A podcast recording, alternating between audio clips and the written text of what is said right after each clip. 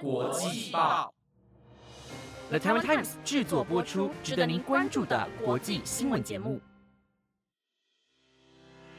Hello，大家晚上好，欢迎收听台湾国际报，我是蓝一涵，马上带你来关心今天的国际新闻重点。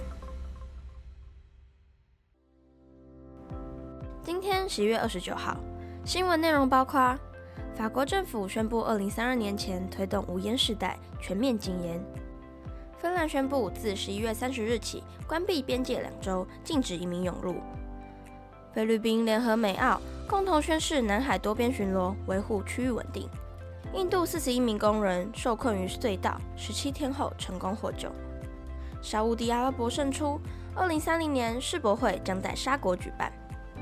若想知道更多，就跟着我一起听下去吧。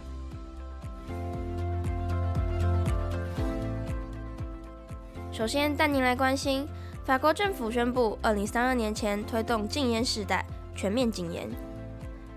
法国政府今天宣布了一项雄心勃勃的计划，计划中表明将在二零三二年前建立无烟时代，往后不仅沙滩、公园、校园附近也将成为禁烟区，政府也将禁止一次性电子烟。法国卫生部长卢梭在发布会新闻上表示，这一项计划是通过一系列的措施，包括加强禁烟宣导。提高烟草税收、扩大烟草辅助等服务，来实现无烟草目标。他表示，这是法国政府对于国民健康的长远承诺，并希望透过一系列的措施，逐步改变人们吸烟的习惯，使法国成为全球的禁烟典范。尽管这一项计划可能面临一些挑战，但法国政府相信，通过全面的合作和持久的努力，二零三二年前将实现无烟计划的愿景。为法国人民的健康福祉做出贡献。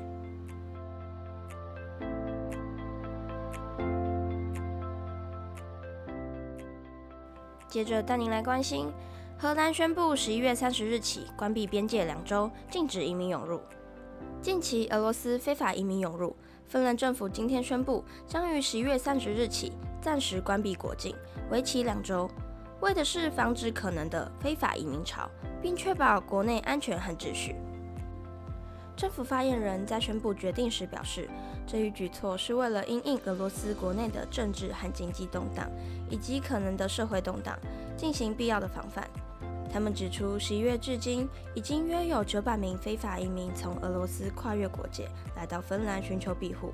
这政策不仅是为了保护国家安全的第一步，也是为了确保国内与。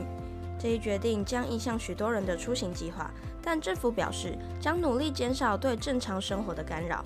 关闭边界措施将在两周后重新评估，观察情势是否需要进一步延长或解封。尽管这一举措可能引发一些困扰，但政府表示它是一个迫切且必要的措施，为了芬兰的安全和稳定做出谨慎的决定。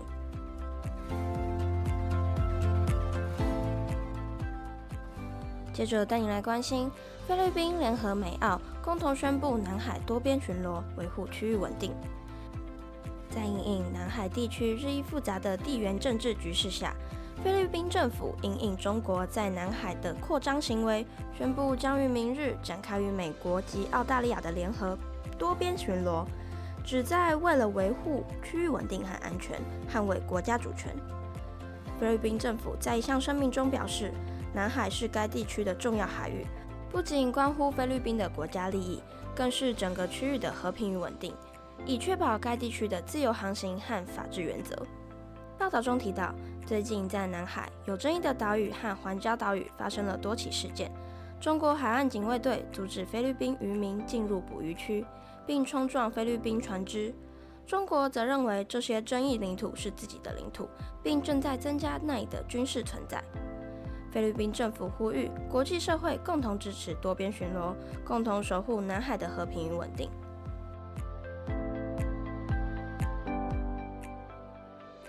接着带您来关心，印度四十一名工人受困于隧道，于今日获救。印度一条修建的隧道，十二日发生了坍塌意外，四十一名工人受困，起初仅能透过一条水管取得氧气、干粮以及药物。救援大队今日终于将其从隧道中解救，他们已被困在那里长达十七天，如今全员救出。印度政府指出，这次救援行动是一场极端复杂的挑战。隧道地处喜马拉雅山的中央断层附近，岩石本身脆弱易碎，施工风险较高，救援工作屡屡受挫。最后以钻土技术，经过多次的维护和更换，终于成功置入了直径八公尺、长约六十公尺的逃生通道，成功救出被困人员。而这次救援行动的成功，也是对印度救援能力的肯定。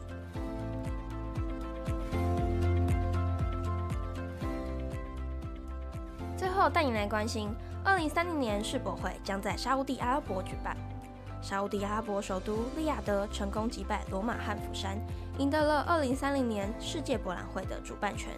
这次胜利将使利雅得成为全球观点，展现沙地阿拉伯的创新实力和可继续发展的承诺。利雅得的申办主题是“共创未来，共享繁荣”，深深地引起了国际博览会委员们的目光。该主题融合了传统与现代，过去与未来。体现了沙地阿拉伯的科技、文化和环境方面的领先地位。沙地阿拉伯国王表示，这是对沙地阿拉伯人民的信任，也是对我们未来的承诺。我们将在二零三零年世博会上展现我们的创意能力，并与世界共同探讨未来的方向。二零三零年世博会将会成为一场盛大的国际盛事，预计将吸引来自世界各地的百万游客。这是一场展现利雅得多元文化的机会，也是推动国际合作和交流的平台。